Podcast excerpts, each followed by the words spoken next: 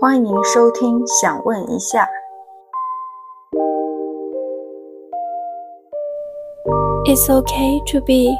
not okay。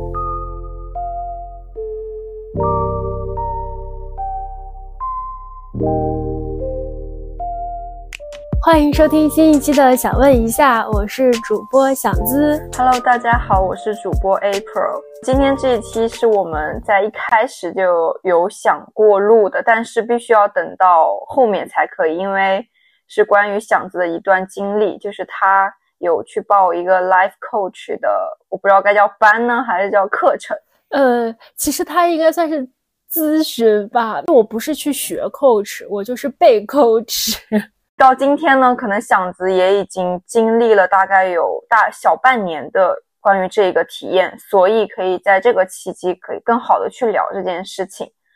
我我们今天的主题就是围绕这个展开的。那首先想问一下，就是到底是什么是 life coach 呢？因为我一开始听到的时候，我也是因为响子才知道这个概念。一开始在我的生活里是没有谁有去尝试过这个项目，然后也没有谁。有做过这个事业的，所以想请想请给我们介绍一下。嗯，我可以先讲讲我是怎么知道的，然后再来讲就到底我理解的是什么吧。就是我是怎么知道的，这个是一个很。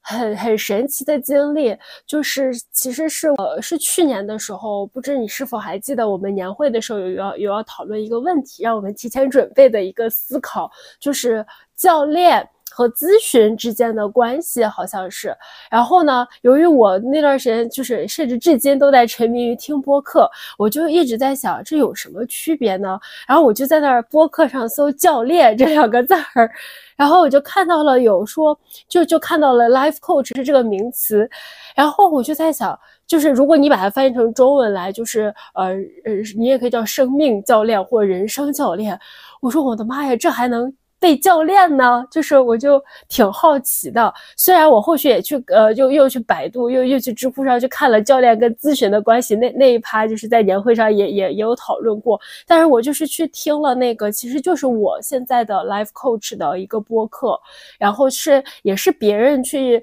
呃邀请他来讲讲呃什么是 life coach，甚至当时的那个主播还跟他进行了一个可能得有半个小时左右的这个 coaching 的过程。然后我就一开始只听了前半段是讲什么是 life coach，然后我才知道哦，原来这这还真的是一个职，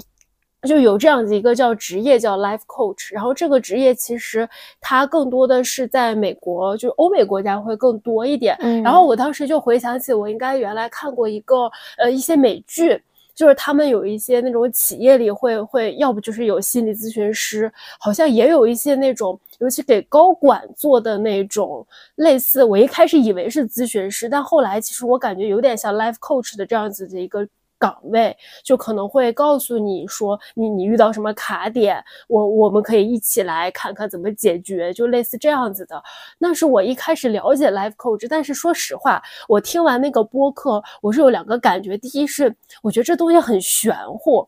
就是他说的是 life coach 呢，就是 coaching 的过程就像照镜子啊什么的。就是我一开始我就听的时候，我没有什么感觉，我就觉得他好像就在不断的问那个人问题，嗯，仅此而已。我就也不知道是干啥，但是呢，我心里又会在想说，还挺想感受一下的，就他到底能给我的就是生活或我的所谓的生命提供怎样的建议？就我也不知道会会发生什么。其实那个在应该就去年年底的时候埋了一个小种子。其实我在那个时候就已经关注我的呃那个我 coach 的公众号了，我有有看他发的一些文章啊什么的。然后那个事情其实等。到到了那个新的一年，就就就已经完全搁置在那儿了，就再也没，我就再也没有想起来过这件事儿。是呃，是后来就是经历了第二次裸辞以后，才突然觉得我好像需要 life coach。然后其实我如果再回归到说，那什么是 life coach？可以把它叫咨询，就是你是遇到了一些。可能你生活就是你各方面吧，无论是你工作上的，你成长过程中的，甚至你可能跟亲密关系的各种，你可能人生遇到了一些卡点，然后呢，但这个卡点呢，它也没有就是严重到你可能要去看心理医生的那个地步，只是说你好像遇到一些卡点，不知怎么往前走的时候。呃，life coach 可以去用他的这个 coaching 的各种呃方法去，他也不会告诉你答案。其实 coach 永远都不会告诉你你要怎么做。比如说，如果你问 coach 说我不知道我下一步要做什么，他不会告诉你下一步可以做一、做二、做三或者怎么样。他是通过不断的去问你自己，就是他来问你，然后你在想这些问题，不断的去深挖自己，得到了你对这个你当前遇到卡点的这个答案，然后你再往下进行。其实是这样子的一个咨询的过程吧，我把它叫做，呃，我我确实想把它定义为咨询的过程，我感觉挺像咨询的，但是它跟心理咨询挺不一样的一个点，就是我我其实也是听我的呃 coach 有讲过一个类比吧，我觉得是很清晰的告诉你心理咨询和 life coach 的不同，就是你可能心理咨询，你其实你的如果说我们把每个人的心理的呃，也不能说健康程度吧，就基本平平衡的平静的程度为零的话，那你心你要去需要心理咨询介入的时候，你的那个心理的那个平衡度可能已经到负几分了，比如说负五分，嗯，你需要把它拉回一个正常值，那你是需要一个心理咨询师用很专业的方法给你拉回正常值的。但是呢，你你这个 life coach 能帮助你的是，可能你的那个。心理上在在在一个负一、负二就没有，就是已经很严重的情况，但是你确实遇到一些问题，它是从负一给你拉到了，比如说两分、三分，是个正分的过程，就是它是更有点往前看的过程。但是心理咨询更多的其实是在，因为你你差的很大一截，需要不断疗愈，疗愈到一个正常水平。我觉得这个可能是我，反正我听这个这个理论的时候，我觉得哦，好像我会更清楚的感受到。Coach 和呃咨询是有什么不一样？然后我在 coaching 的过程中也有这种感觉，它并不是说在不断的疗愈我过去的创伤，它更多的是让我往前看，怎么更好的往前走的一个过程。嗯，我听下来就是，其实它就是去解决一些当下的人生困惑。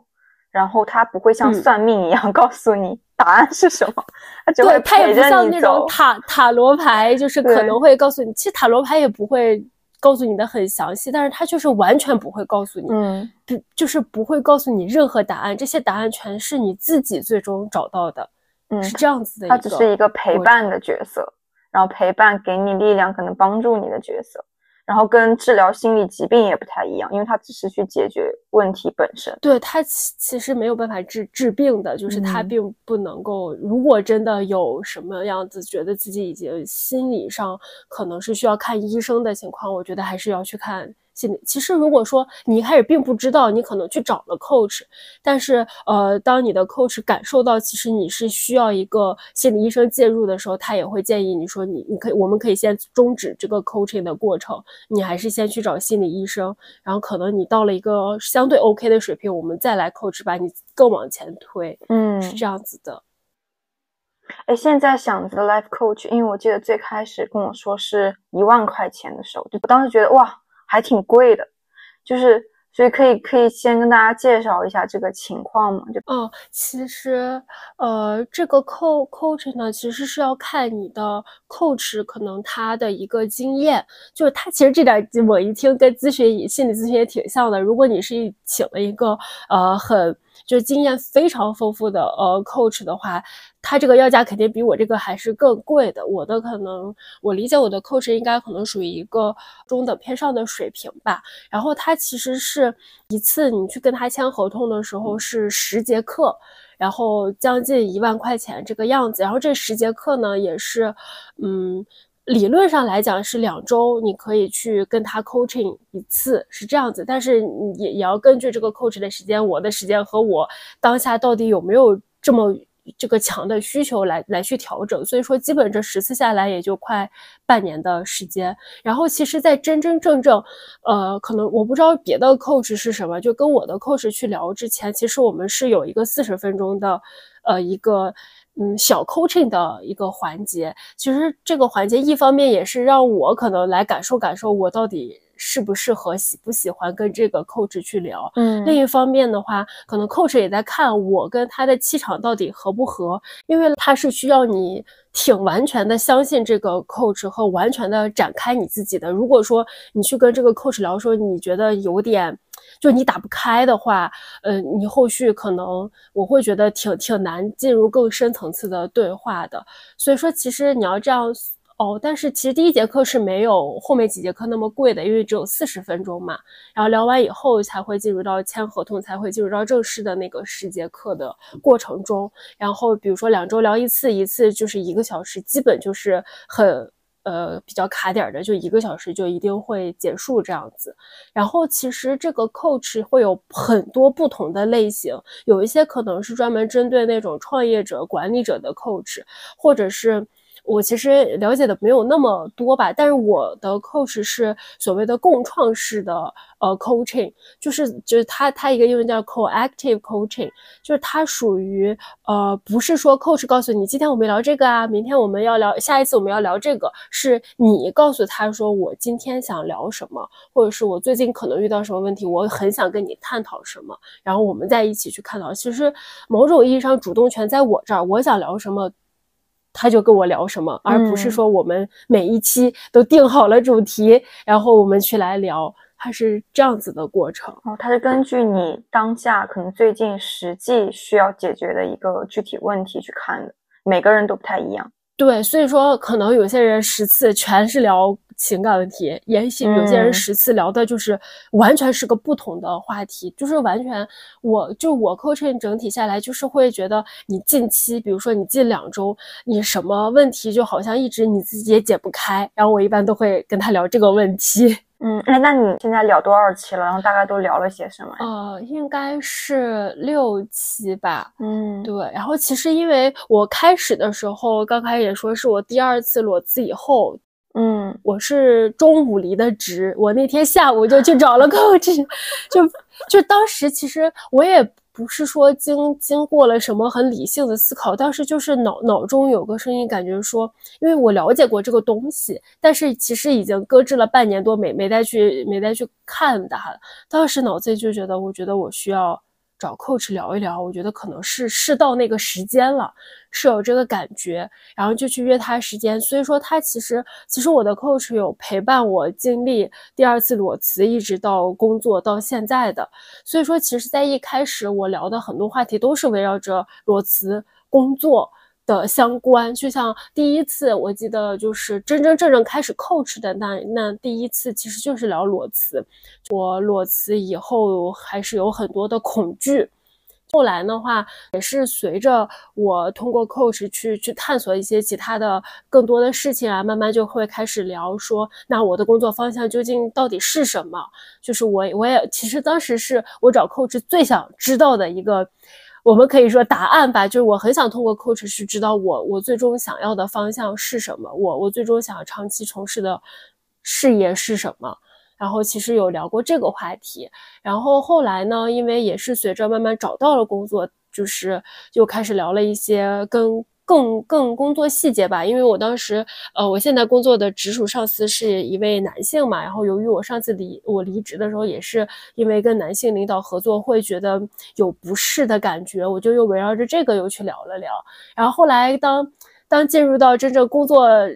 开始工作以后，就发现这个工作巨忙，但是我我就会觉得有点无法平衡这个生活、工作什么的。我会其实当时只是入职了第一二周那个样子，我就有点害怕，由于太忙而把我的热情消耗完了，就又聊了聊这个怎么平衡的事情。然后其实这样就基本都聊了一半了嘛。然后其实，在真正开始 coach 前，coach 是会给我列了一些问题列表的，但是那列表上的很多问题没有很深入的。去沟通过，就比如说，呃呃，跟内在领袖相关，我一会儿可以再再说说什么是内在领袖，还有说我的价值观，就是我这个人的行事准则或做决策的准则是什么，这些东西在一开始他有问我。但是其实，在那个时候我没有想得很深，然后我我一直对这两个话题也很感兴趣，我也很想知道究竟应该怎么样正确的找到这些东西。又聊了聊关于内在领袖、盟友和价值观相关的，基本就就聊到了现在。然后整体真的就是围绕着我的整个的这个生活的变化去聊的话题，所以其实我主要聊的还是可能是围绕着工作方向去跟他进行沟通的。哎，刚刚有一个小细节是，他会给你提供问题清单，是吗？就是不只是你去发问，他其实也会有一个类似于库一样的东西，然后要根据你的兴趣去选择。嗯，嗯其实也不太算是问题清单。其实这个是一开始没没太讲讲讲清楚的，是说我们在正式开始第一次 coach 前，他其实是我理解他会问很多问题。他那个问题不是呃，是给我发了一个问题列表让我去填的。然后那个我的理解是他想对我了解的更多一些。然后那个里面其实呃。就是会主要去包含一些，就是我我觉得哈，就是我从来都没有思考过的很多，比如说你有有有一个场景，我记得很清楚，就是说如果你你已经去世了，然后你希望别人怎么去，就是别人参加你的葬礼的时候怎么去评价你，就就类似这种，或者是说墓志铭一样的吗？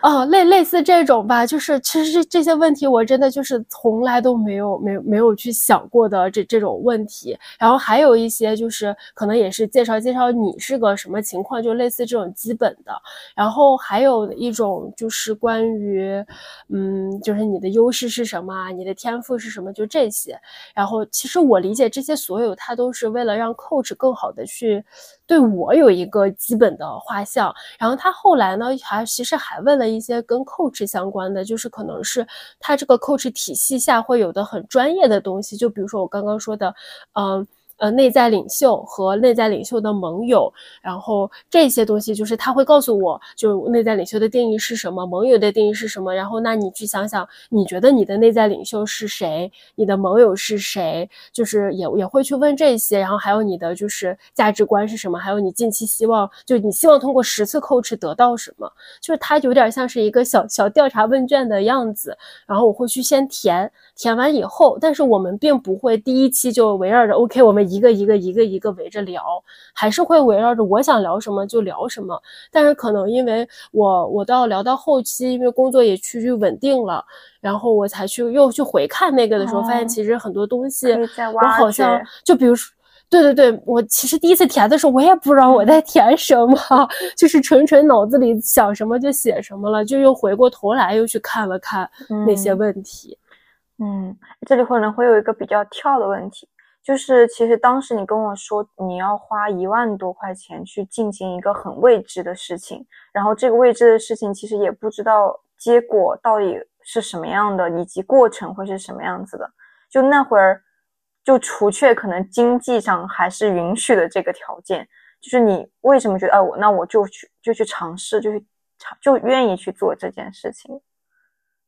嗯。我我其实现在回想起来，就是从我去年年底知道那个的时候，我就一直对他，就我听完并不是觉得这这东西骗人的吧，就是我我我当时听完没有觉得他是在骗人，觉得哎还挺想试试，但是我又会，因为我当时的一个感觉就是它可能挺贵的。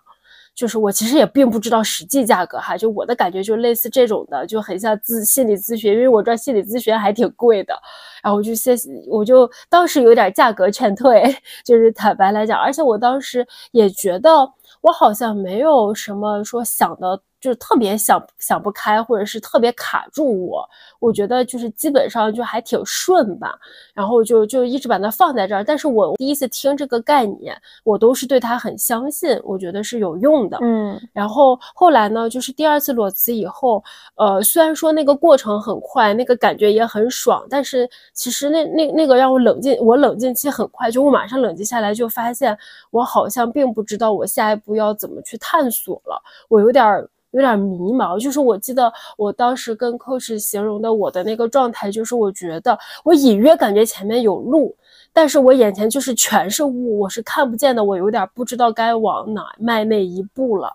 然后当时呢，我也有想过说，那其实大家可能更直观的想法是，那你可以去问你同龄人，你也可以去问问你的长辈，他给你提一些建议什么的。然后，但是我的感觉就是，可能我身边的同龄人，其实大家都在或多或少的经历一些，嗯，迷茫。嗯，我们可能聊着聊着就是，哎呀，真的好难呀，就是就说说说实在，就我会觉得我我也找不到什么答案。然后呢，去比跟比我年长的人聊，我又会觉得，就我的感觉会有一种相互说服，他好像在说服我他的那套体系，我又好像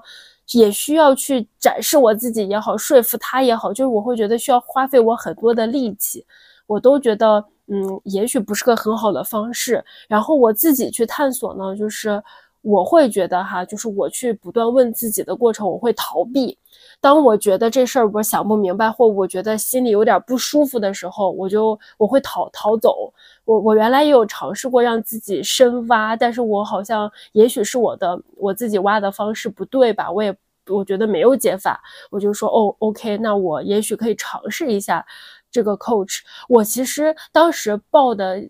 心态就是，我不觉得他一定能告诉我我下一步怎么做，我也不，我甚至都觉得，也许我十次 coach coach 完，我就是买了个体验，我就是真的可能就是哦，原来他是这样子的，我也没有说得到很多，我可能我的人生也没有做成改变，因为我我其实想到的就是这个最坏的结果，我就觉得说，那我要不要来这个体验？然后当时就是也可以尝试一下吧，那就是反正这东西，只要是哪怕就是说，如果我发现 coach 到一半，我觉得它。并不是一个很正经的东西呢，就是它可能有点太过玄学，或者是我记得最近也和挺多人抨击那种身心灵相关的东西嘛，就是哪怕它我最终发现它不对，它有毒，那我再摁的暂停，我觉得都 OK。但是也许就是它真的对我很有益呢。明白了，就首先你得相信它，然后其次你得放平心态，不要强求那个一定有用的结果。第三个是，就是你可能当下真的有一些没有办法过去的问题。对，反正就靠自己，靠别人都不太行了。就可能就是这个别人，可能就是你身边认识的人哈。因为 coach 他毕竟是受过专业训练的，还是跟我们身边的朋友就是没有受过专业训练的有不一样。哎，那你现在聊了六次之后，你能怎么样？就大概给我们形容一下，就每次聊的那个感受到底是什么样子的吗？我在一开始的感受是。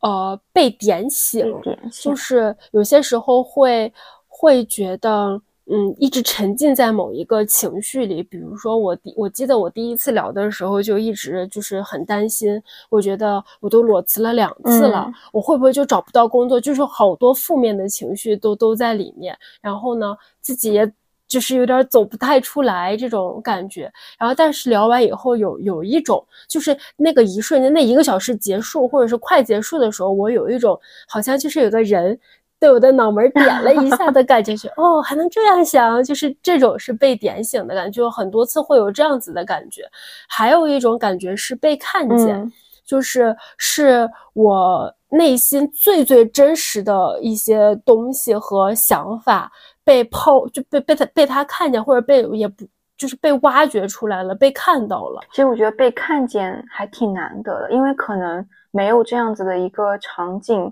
和条件的话，的确很多时候自己的想法没有办法被自己看见，也没有办法被他人看见。对对对，我觉得你这个很对，就是他这个看见一方就是一个被自己和被他人，有些时候是我其实是没有看见的，但是呢，因为寇 c 作为一个旁观者。哎，他其实是点开了，点他点开的那一瞬间，我才发现，对，是这样的，我就是这样子想的，或者是对我就是这样子的人，就是会会有这种，会有很多次 这种感觉。哎，那个被点醒，其实我有点好奇，就是比如说我可能在读到一本书里的某一句话的时候，看一个电影里某个片段的时候，我也会把它跟我的经历联系在一起，也会有一个啊被点醒的感觉。那个是一样的吗？还是说它是会有差异？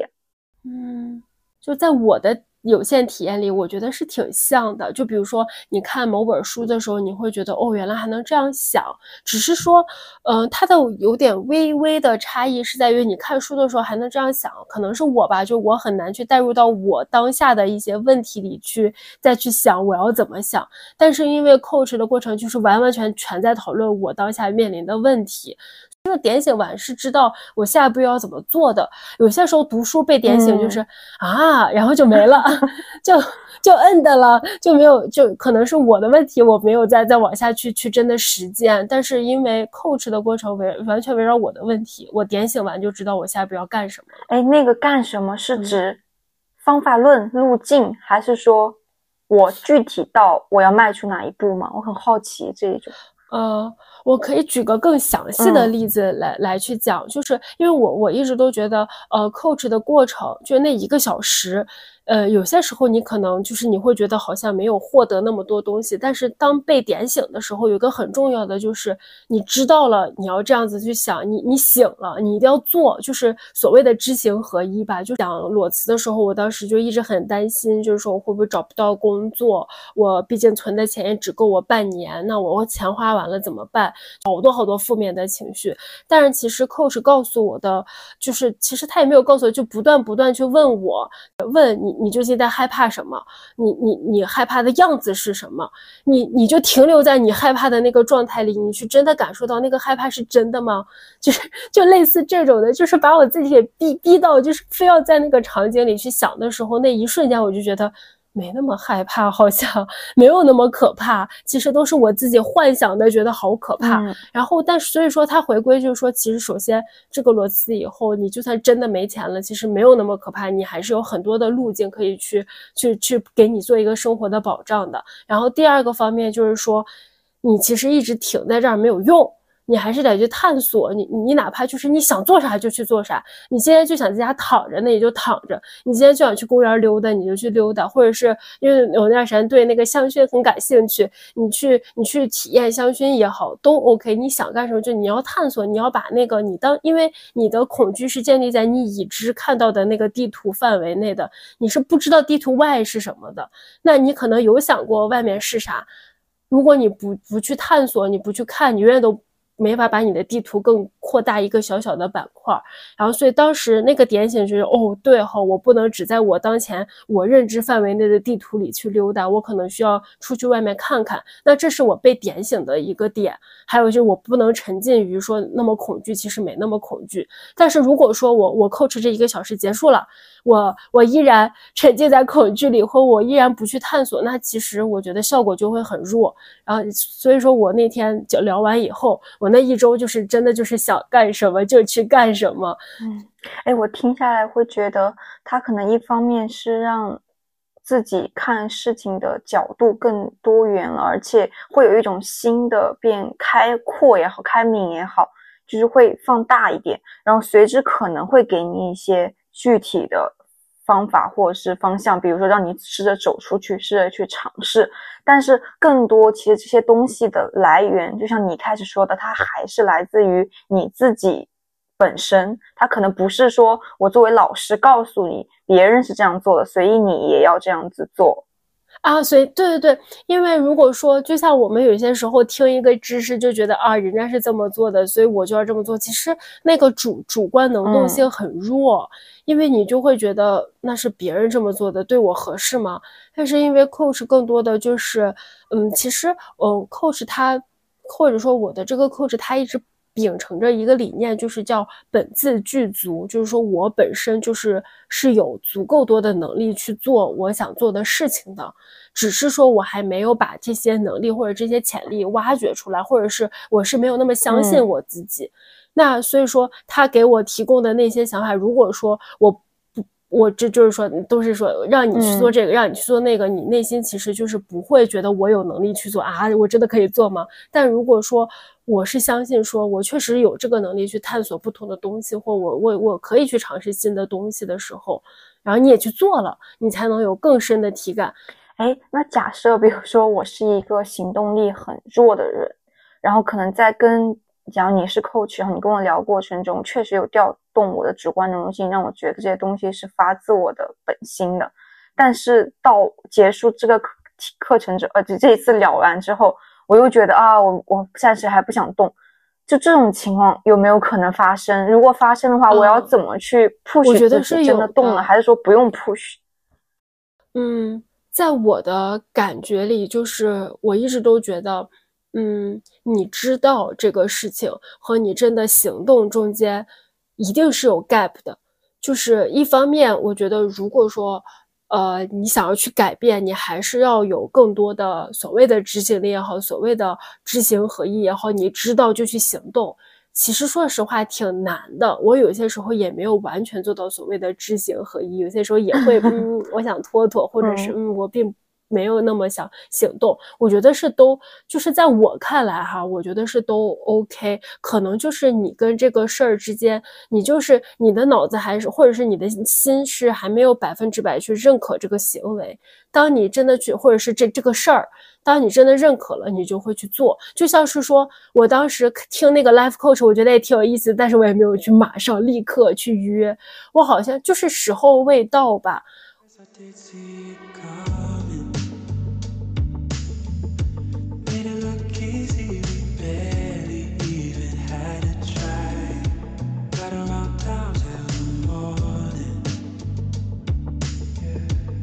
Even the breeze as we stare passing satellites. You told me you would take me, but it's not even an option. You fake everything, and now that it's all in the open, everything's clear as daylight.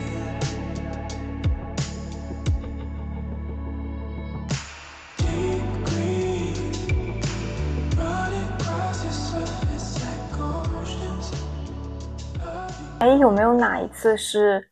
聊到现在就此刻之后，你突然有一天回味的时候，觉得哦，那一次的聊天有，就是很多时候他当下你好像是就是比如说我可以说那个价值观的那个吧，其实说实话，我一开始不是很明白，就是我觉得。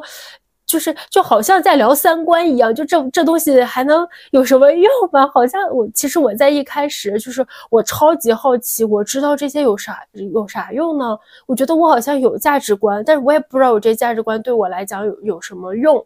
就是呃，但是后来呢，就首先我探索出来的，我就你要叫价值观也好，或者是你的做判断的。呃，或者是你生活的准则也好，这些东西，首先它得到的那个结果有有被有让我很震惊，就是所以说那是当下的震惊。然后后续呢，其实就是我大概也就是近这两三周的时间，我就一直在品，因为我可以是简单说一下我的那个得到的价，就是那个准则，就是第一个是自由，第二个是呃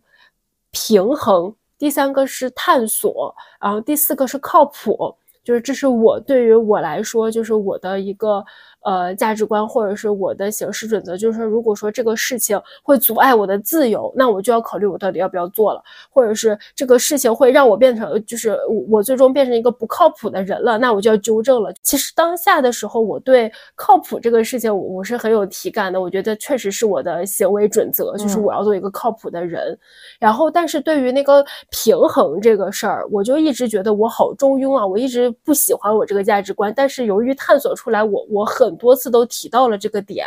然后我就一直在想，它到底对我有什么用呢？就我知道了，然后其实 coach 有告诉我说，其实价值观它是能够让你，如果说你这每一天都在践行这些东西，你会变得很快乐。哎，我就在那儿好奇。其实我当时他他说完，我当下没有百分之百的那么认可。我当时觉得真的吗？就听起来好像很对。那那然后我就去尝试了一下，就是说，比如说，呃，如果说我今天这一天我不是说高强度工作，从醒来一直到睡觉都在工作，那某种意义上好像实现了一种平衡。然后我就会去感觉，我我是否这样真的快乐？或者说我呃我我今天就是如果说我的集中度。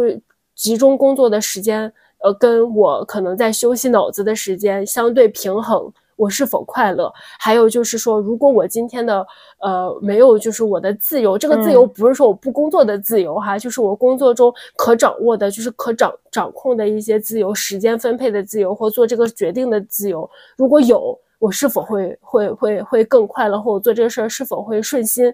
然后可能探索更多的就是说我每天有没有做一些新的东西，有没有获取一些新的知识，还是说我今天没有获取新知识，对我来讲无所谓，我也不会觉得很痛苦，或我也不会觉得不快乐。我就一直在就是用这些这几个词儿，就在我脑子里每天都在那儿就是过一遍看一看，我就发现好像。确实有用，就是我发现我就是这样子的。如果说我今天一天都是完全无脑，就是毫无动脑，我并不会觉得我今天就是一定过得就今天就是算是完美的一天。我好像今天总要有哪怕就是一小会儿时间动动脑呢，好像这某种程度上也叫一种平衡，就是呃。就是思考的平衡吧，但是呢，我发现我又不喜欢那种，就比如说我，我今天工作压力超级大，就好多的活，我的时间就是被别人侵占了，就一会儿这个人来问我这个问题，一会儿那个人来问我这个，然后我又要交付什么东西，在那个时候，我觉得我没有掌控自由，我其实内心就会觉得没有很开心，怎么样？哦，我就发现好像这些真的会受到一些影响，然后在后续去做一些决定的时候，就比如说，呃，公司可能，比如说。说像嗯，周五的时候公司去要要要去一些聚餐什么的，其实老板也给了一些自由，说你可以留下，你也可以走。我当时就觉得，我就在那想我当下的感受，我觉得我到底是不是想不想在那个场景里待，我想不想跟大家聚餐去打德扑。然后我当时觉得，嗯，我不太想，且我有这个自由，我就走了。我就说，那那那我回家了，我想休息休息。然后我回家的那一路都好 开心啊，也不会有心理负担了，是吧？就我，对，因为我觉得就是我知道我内心就是这样想的，然后我也去这么做了，我就觉得很很快乐。其实我觉得他给了一个很强大的能力，叫觉知。就这个觉知，可能在跟你聊的那个当下，让你意识到它是什么，然后到后面他会帮你去判断和做一些。不断去回馈自己的这样子的一个举动，但是可能在过去很多时候我们是会忽视的，就甚至我们不知道该怎么问，或者说也不知道自己是怎么了，对，但是他会给你一个方向。是，其实这个就是回归到我最最一开始说，我当时第一次听说 life coach 的时候，他们说很像照镜子。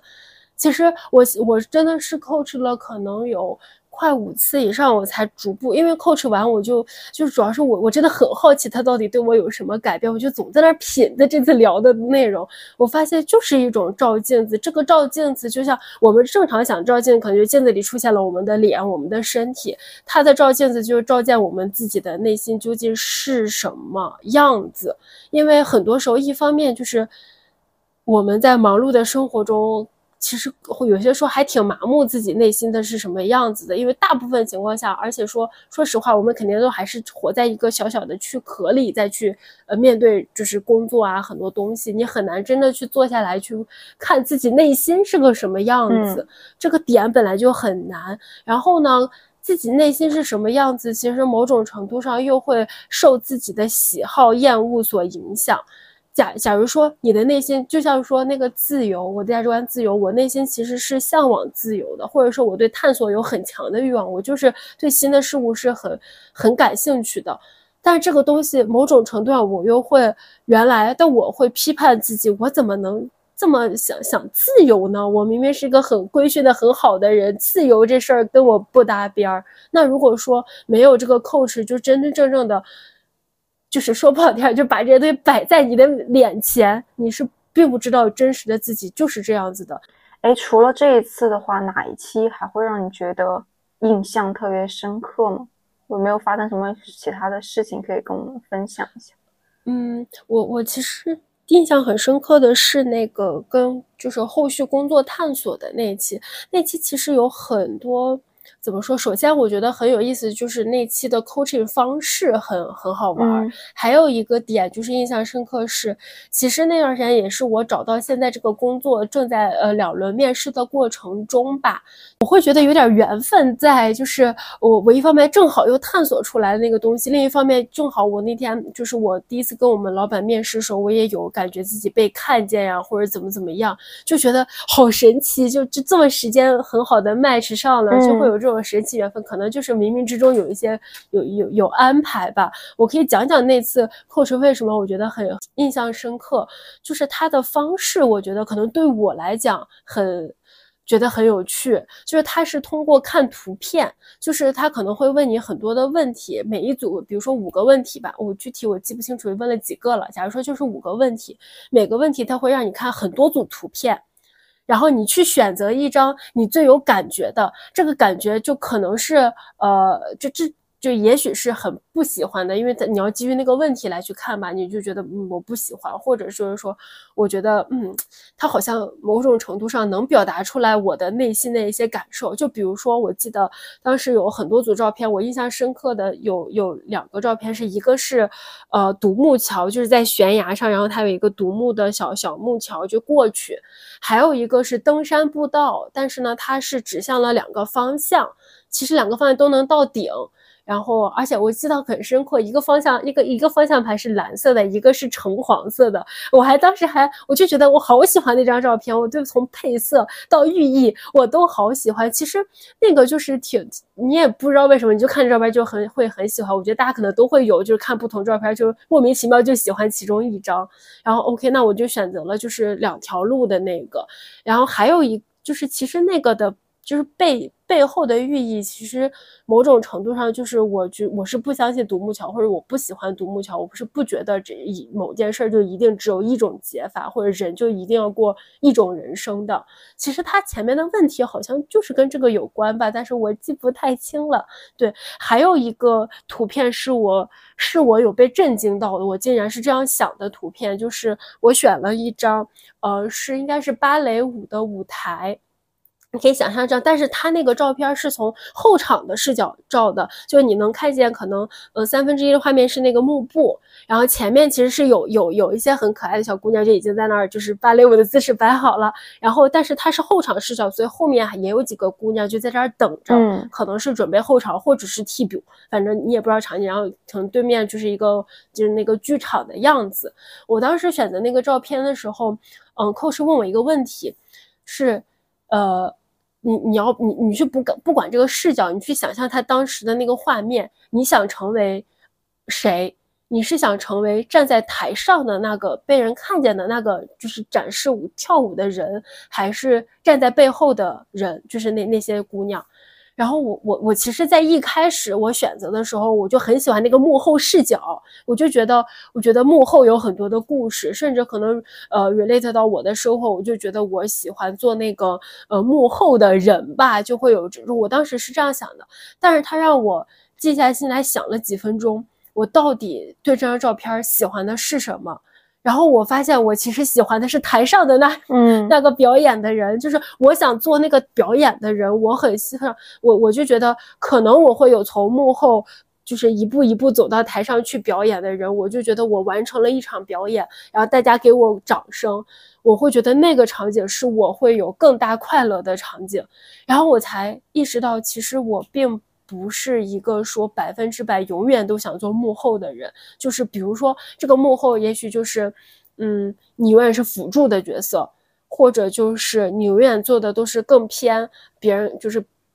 看不见的一些一些事情吧，就不是说呃，比如或者是来来到公司的视角里来讲，你做的可能就是。我我对 HR 没有任何偏见，但是你做的可能是行政相关的、人力相关的，而不是直接业务相关的工作。虽然那些也很重要。但是，呃，业务相关的可能是某种程度上它更目前一点吧，你也可以这么理解。就是我才意识到说，其实我真正想要的是那个东西，我也是想要的是被展示出来的一个样子。但是可能它这种展示，呃，后续我也感受到，其实我可能不适合做销售这种展示的岗位，但是我也是想要做业务相关的岗位，就类似这种的东西，我才感受到我原来觉得我想做幕后，我适合做幕后，我觉得幕后很好，我想把舞台留给别人。但实际上，我就想作为舞台的那个人，我就想站在舞台上。哦，那个就是有被某种程度上点醒也好，震惊也好，或者是照见自己内心也好，那个我就觉得挺有被震撼到。嗯，哎，我想就着从幕后到目前这个去更深的了解一下，就是你为什么会觉得，就是长久以来，你为什么会觉得自己一直想做幕后，而且会给自己增强这种。假象的信念感，然后那一次的转变就仅仅是通过我你看到了那张图片，然后且你选择那个位置就一下子嘣就发生了吗？它还是背后其实还有其他的一些因素在。嗯，我觉得一直觉得自己适合做幕后，某种程度上是在压抑那个想做幕前的自己。你可以这么去理解吧，或者就是呃，对想做目前的这个想法是不自信的，是觉得自己不足够的，我没有这个能力去做目前的工作，然后所以我就开始美化幕幕后。虽然我觉我也觉得呃幕后或等待上场这个这个这个东西是很美好的，但是就是因为呃无论是自信度也好，或者压抑度也好，一直在就是一直在压抑着这个东西，所以就会觉得那我就是要做幕后。所以一开始你有意识，但是你不想去承认，嗯，对，不承认，就是就是我不是这样的。所以当时，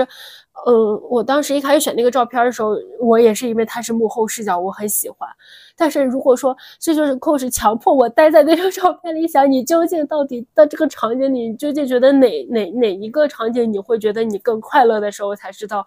哦，我就是想做那样子的。就是，或者是当下的我，就是觉得其实那个就是我才是我想做的，嗯，就是我觉得是这样子的过程。他不可，我我始终觉得不可能，就是因为就是一张照片，或就在那儿多想了几分钟，哦，你就知道我就是想做了。我我还我还是会觉得是本身就有一个小芽儿在那儿，然后他就是慢慢的打破了一些禁锢出来了，他他。他才让我看到，其实看到的时候是震惊的，或者是，嗯，不相信，或者其实是有很多挺复杂的情绪的。但后但后续也接受了，就是对我就是这样的，我要 坦白的、的坦诚的面对我自己。哎，最后这个部分，我想站在更现实的角度去问一些问题，因为呃，抛开所谓可能呃比较高层面的那种价值，其实。去做这件事情，本心还是希望能够得到更多实质性的帮助。但是我觉得像这种，呃，就是说他现在这个价格，因为做咨询毕竟也是挺贵的。那可能能不能从你的这个经历里给我们一些比较普适性的，就是说很不用去报这个课程，我也可以用的小 tips，这样子去从这个角度去聊一聊。那首先想问就是，你觉得什么样的人他？适合去找 life coach，那什么样的人可能相对来说不用去花这笔钱，他也可以去完成这样子的一个内饰的过程。要说站在 life coach 的视角，他会觉得每个人都需要一个 coach。然后我会觉得说，如果你当就是适合的人哈，就是你当下就是会有一些卡点，呃，无论任何方向方面的卡点。你觉得这这个点儿过过不太去了，你自己也尝试去想了，你发现我还是想不明白，或者是你找别人提了，也也也去问询了很多建议，你感觉都就是可能我不是，我觉得可能大家都会有这种体验，就是你听完别人的建议，发现好像没没治到病，就是 就没没到那个真正。最底部的那些东西吧，就是你好像觉得，嗯，就是那种飘在表面的，没有到底层的那些，嗯，就你始终都觉得这个东西就是我怎么想怎么问都过不去。我觉得你可以尝试尝试 life coach，但是当然你要还是要选择就是有专业体系认证的 life coach，不要不要就是选择一些那个，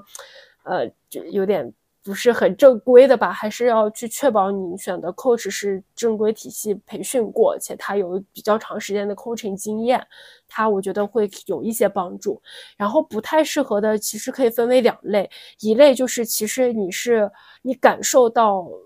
或者说，我们可以说你心理上其实是有一些问题了，你需要看的是心理医生，而不是 life coach。就是你可能你觉得已经自己有点偏向太过抑郁也好，或者是非常焦虑也好，或者怎么样也好，那个东西就是我觉得不要找 life coach，直接去这看心理医生是最好的方式。然后还有一种呢，可能就是。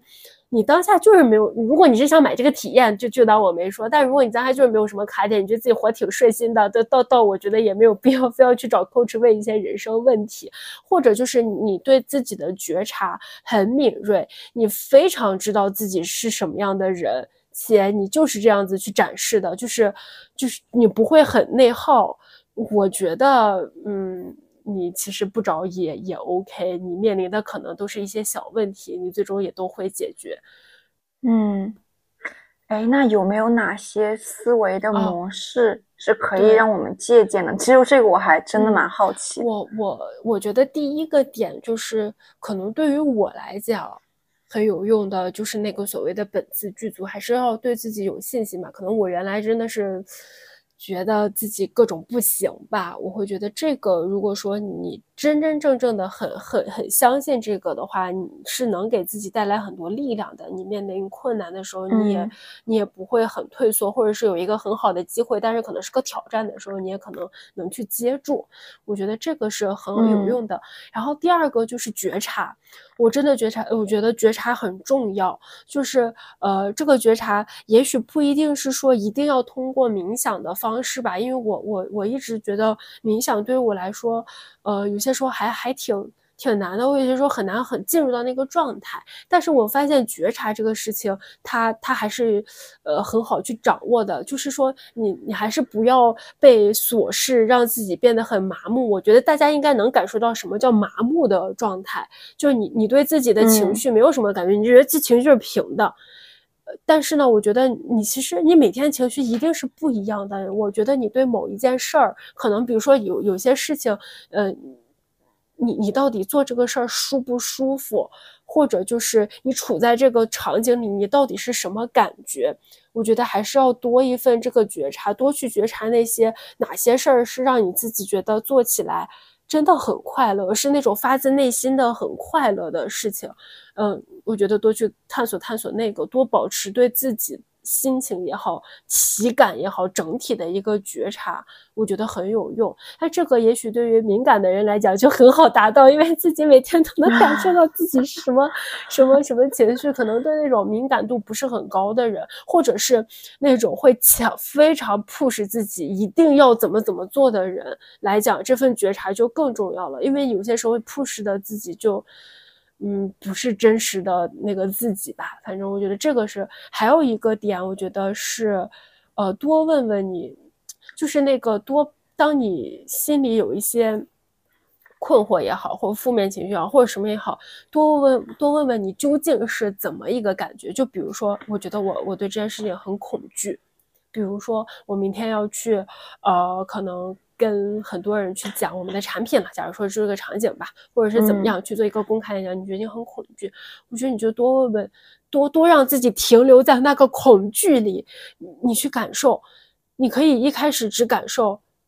我我我我觉得很恐惧，我的表现是什么？我是不是会抠手？我是不是会背部流汗？我到底是哪儿流汗？我是头流汗、背流汗还是哪儿流汗？就是 就是不就是想自己到底在紧张什么，然后你再去想。这个紧张真的这么可怕吗？就是就是你想的那个最坏的结果，真的就这么可？就是不断的让自己在那个场景里去看，哦，它到底究竟有多可怕？你真的就就就无法战胜吗？如果你最终发现，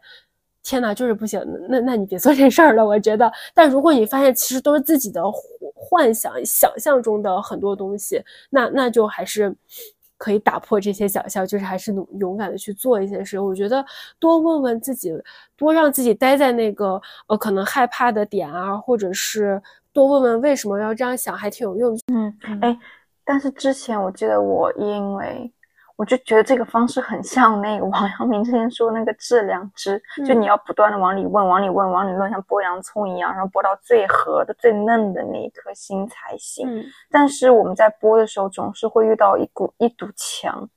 那这堵墙可能是你刚刚说的我不愿意面对，嗯，那有可能也是我真的不知道该怎么再往下问了。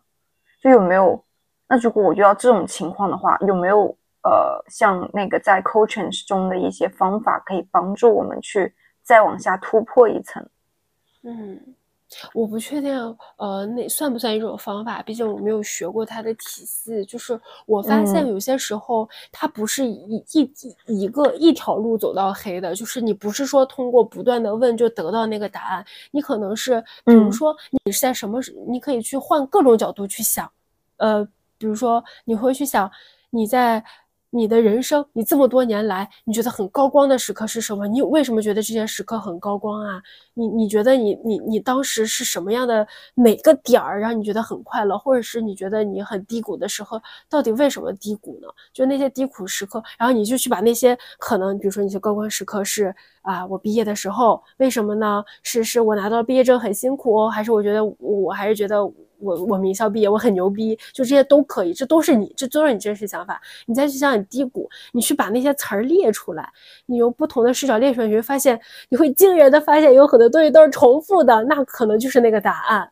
就是。也也许不一定说非要就是使劲问一个问题问到问到底，就是你就是可能会遇到那堵墙，然后你去这儿去看看，那儿去看看，或者是你去幻想，你去想，我如果变，就是我我我我我再也不用考虑钱，我要干什么。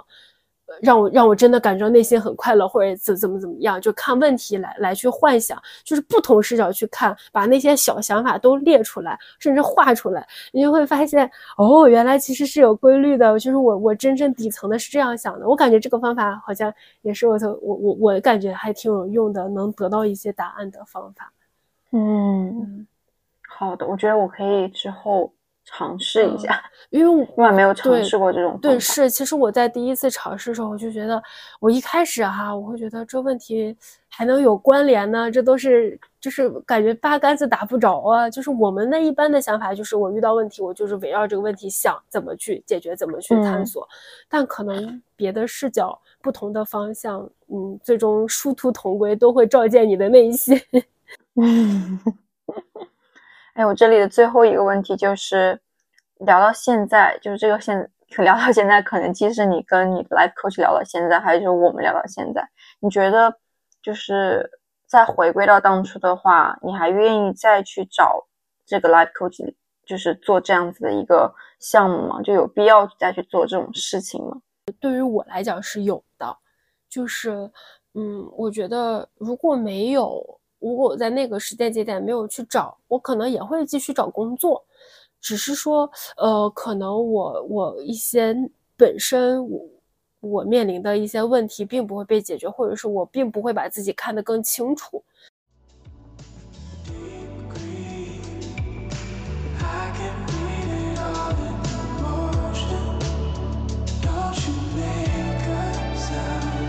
那最后呢？其实我也想说，life coach 也不是我们人生的救命稻草，也并不是说我真的找了 coach，我就找到了我生命的意义，或者是我就顿茅塞顿开就顿悟了。很多时候，其实我们究竟是谁，我们究竟想去哪儿，更多的答案还是来自于我们的内心。无论是你想跟 life coach 聊去。呃，用更专业的方式去进行探索，还是说就自己与自己进行对话，呃，甚至自己与他人进行对话的方式来去寻找自己，我觉得都是一个很好的方法。终究呢，我们还是要呃更加清晰的认识自己，活出真实的自己。我觉得这可能也是我找 life coach 学到的很重要的一课吧。那这就是本期节目的全部内容了。大家如果对 Life Coach 有什么感兴趣或想要咨询的，也欢迎大家在评论区里跟我们留言。那还是希望大家能定期收听。想问一下，大家可以在小宇宙、喜马拉雅、网易云音乐、QQ 音乐、苹果 Podcast、荔枝 FM 等各大播客平台找到我们。那我们就下期见啦，再见啦。